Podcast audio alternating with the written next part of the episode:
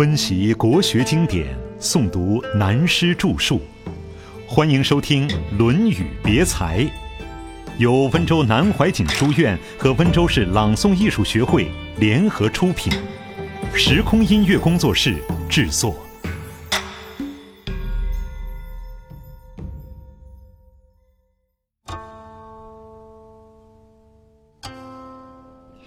内外兼修之谓美。下面一节讲到文治之变。及子成曰：“君子智而已矣，何以文为？”子贡曰：“惜乎！夫子之说君子也，驷不及舌。文由智也，智由文也。虎豹之阔，由犬羊之阔。”吉子成是魏国的大夫，也是所谓当权派的人物。他的理论认为，一个人只要天性好、有才能，何必要受教育、求知识、学习文化思想呢？子贡反对这个意见，他说：“非常抱歉，可惜你这个见解不对，你对于君子所下的定义不对。驷不及舌，驷就是四匹马驾的车子，当时是最快的交通工具。”像这样快的车子还不及舌头，用现代观念来讲，就是文化宣传和思想传播的重要，它的影响力远大而且快速，所以不能随便讲话，影响后果太大。子贡又说，文化思想的修养与人的资质本来就是一个东西，文化思想的保留及传达要靠用。既然有用，那就要考文了，所以文与智同样的重要。虎豹之阔有犬羊之阔，刚从兽类身上剥下来，还没有经过加工精致、带有毛的皮叫做阔。他说，虎豹的皮和犬羊的皮在本质上都同样是兽皮，没有两样。但表面上的花纹有好看与不好看的分别，这里是子贡强调文与智有同等的价值，也就是在上论中孔子所谓“文质彬彬，然后君子”的发挥。讲到这里，如继续引申，可以从历史文化和个人两方面来看。先从历史文化方面来说。世界各国的历史发展都有一个通例：凡是有高度文化的国家，它的文与治双方面都是并重的。如果偏向于文，这一个国家一定要发生问题。我们知道，过去世界各民族搞哲学思想最有兴趣、最有成就的，要算是印度和希腊。印度人自上古以来，哲学思想就很发达。因此形成了佛教思想。印度的气候不比中国，在南印度到中印度一带，天气很热，生活简单，一年四季都只穿一件衣服就够了。我们过去讲“天衣无缝”，这个“天”原来的意思就是天竺，汉代翻译的音与现在不同，唐以后翻成印度。当时印度衣服的大概式样，现在到泰国边境还看得到，就是一块布，身上一围就是天衣，不需要像我们的一样用针线缝起来，当然无缝。更热的地方甚至可以不穿，肚子饿了，香蕉等野生水果什么都可以吃，吃饱了以后躺下睡觉。醒来以后，坐在那里静静的寻思，想些神秘难解的问题。所以，印度哲学的发展受地理因素的影响很大。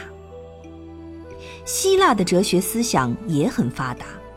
我们讲到文化史时，心目中对希腊这个地方充满敬仰之心。如果到了那里一看，没有什么了不起，只是一个比较苦寒的地方。这种苦寒的地方，人生的问题也多。譬如一个人遭遇了困难，会想到自己为什么这样命苦，在想命苦是什么原因，这样慢慢想下去，哲学问题就出来了。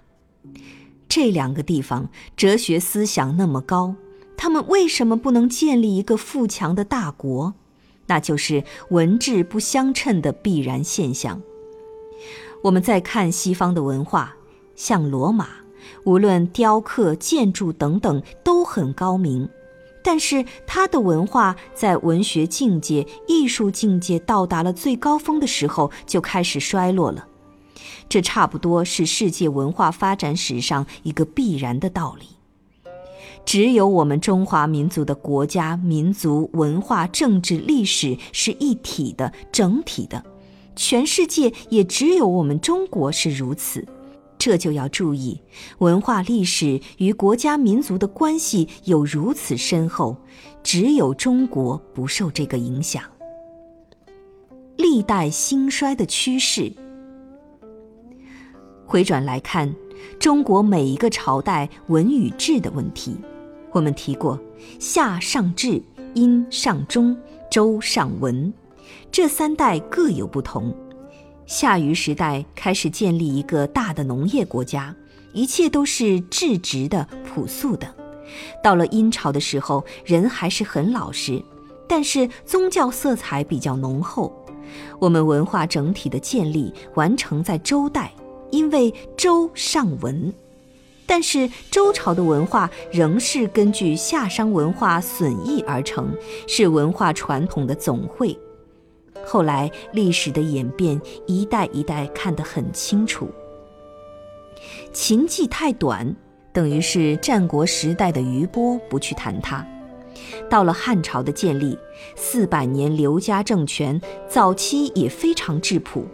慢慢国家社会安定了，文风就开始兴盛了。到东汉时，文风特别盛，历史的趋势也走下坡路了。汉以后是魏晋南北朝，我们知道，魏晋以曹操、司马懿为宗族。如果说到文学的境界与治作比较，魏晋的文风包括了哲学思想，实在是了不起。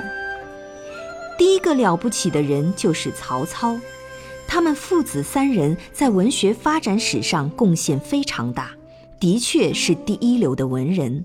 所以，影响整个魏晋时代的文风都很盛，但缺乏上中的质朴。一直到了南北朝，这几百年都很乱，不是没有文，而是没有质朴的气息。后来唐代统一了天下，他们李家的血统中有西北边陲民族的血液。所以，唐代开国之初，文风也好，政治风气也好，社会风气也好，非常朴实。我们今天讲中国文化的诗，都推崇唐诗为代表。别代的诗虽然都很好，为什么不足以代表而推崇到唐诗？说起来，好像唐诗没有什么了不起。不外歌颂月亮好，花开得好，风吹得舒服，风花雪月而已。可是唐代的诗咏颂风花雪月，就是有那股质朴的美。到了中唐和晚唐时期，文风越来越盛，而民族的质朴、粗野与宏伟的气魄衰落了，没有了。经历了五代，到了宋赵匡胤统一中国。一开始文风非常发达，讲文学、讲学问，谁提倡的？就是赵匡胤他两兄弟，在马上二十年，手不释卷，一边打仗还爱读书，乃至于带部队去前方打仗的时候，后面几十匹马跟着驮的也是书。我们读历史读到这里，问题就来了。我们看到有宋立国的天子是军事家而兼文人，以致宋代的统一只统一了一半，北方幽燕十六州根本没有统一过。因为赵匡胤是军人，上过战场打过仗，晓得战争的可怕，同时他又是爱好读书的学者，不愿意打仗，再者也觉得没有把握。所以，宋代一开国，等于是半个中国。而宋代的文风非常盛，开国的气魄则始终不像汉唐那样壮观。再下来，元朝不必谈了，八十年匆匆而过。到了明朝，三百多年来继承宋朝的文学，学术的气势格局就不大。我们要注意，在元朝以前的西方人哪里知道有今天？那时他们根本还落后得很。所以，当时在中国做过官的意大利人马可·波罗回去写了一篇游记，报道中国的文化。欧洲人看了根本还不相信，认为世界上哪里有这样美丽的天堂。到了明朝中叶以后，西方文化才抬头。所谓西方文艺复兴，就是这个阶段。至于清朝，我们推开民族问题不谈。在前一百五十年中，的确是文与治都很可观的。从这些历史上看，我们了解了一个国家民族的建立，文治两方面万万不能有所偏废。再回到现代，今日整个世界危机很重，而且还不是政治、军事这些因素，乃是没有文化了。尤其我们目前所面对的整个世界，经济失调又导致文化衰落，这是很严重的。目前世界各国经济上都有赤字，只有德国例外。研究结果，二十多年来，世界各国受了凯恩斯经济学理论“消费刺激生产”的影响，大家吃亏很大。像英国人连糖都吃不起了。一种思想，一种学说，对世界人类社会的影响就有这样严重。美国这几年来所以通货如此膨胀，就是一直运用凯恩斯经济思想的结果。现在晓得后果不佳，已经没有办法了，短时间之内无法纠正。德国之所以能立于不败，就是经济恐慌后没有死守凯恩斯的经济理论。而用古典的经济思想，也就是中国人的省吃俭用、量入为出的思想，很简单，生之者众，用之者寡，自然经济稳固。证明用古老的思想对了，这就是时代的考验。这都是学说文化，我们不要把它分割，认为这是经济学与孔孟之学有什么相干。总之，文化是整体的。继绝传心，由此引申出来，我们看到国家民族的兴衰端赖于文治的均衡发展。现在我们文化的危机当然很严重，以后我们自己以及我们的下一代如何在继绝存亡之间去挑起文化传统的责任来？现在的年轻学生学位很容易拿到，学士、硕士、博士那么多。老实讲，我是很担心、很忧虑。学位尽管拿，是否确实能挑担子，却是个问题。对于文化的存亡继绝，要青年们将这个火把点下去，火种留下去。最怕青年们没有这个本事。目前就有这样一个危机，这是讲大的方面。书画琴棋诗酒花。讲小的方面，个人文与智的关系。有些人有天才，本质很好，可惜学识不够，乃至于写一封信也写不好。在前一辈的朋友当中，我发现很多人了不起。民国建立以后，在政治上、经济上、社会上各方面，有许多人都了不起，讲才具也很大，对社会国家蛮有贡献。文字虽然差点，可是也没有关系。他有气魄，有修养。另一些人文章做得好，书读得好，诸如文人学者之流。我朋友中学者文人也很多，但我不大敢和他们多讨论。有时候觉得他们不通人情世故，令人啼笑皆非。反不如有些人学问并不高，文学也不懂。但是非常了不起，他们很聪明，一点就透，这是智。再说，学问好的文人不一定本质是好的。举个前辈刻薄的例子，像蒋士权骂陈眉公的一首诗，一看就知道了。这首诗说：“装点山林大架子，附庸风雅小名家。终南捷径无心走，处世虚声尽力夸。”塔记诗书称著作，盈盈钟鼎润烟霞。翩然一只云中鹤，飞去飞来宰相衙。陈眉公是明末清初的一个名士，也就是所谓才子文人。文章写得好，社会上下乃至朝廷宰相各阶层对他印象都很好。可是有人写诗专门骂他。装点山林大架子，所谓装点山林，是庄成不想出来做官，政府大员请他出来做官，他不干。真正的原因是嫌官太小了，不愿做，摆大架子。口头上是悠游山林，对功名富贵没有兴趣。附庸风雅小名家，会写字，会吟诗，文学方面样样会。附庸风雅的事，还有点小名气。终南捷径无心走，朝廷请他出来做官都不要做，真的不要吗？想得很。处世虚声尽力夸，处世就是隐士，他自己在那里拼命吹牛要做隐士。塔记诗书称著作。塔是一种专门吃鱼的水陆两栖动物，有点像猫的样子。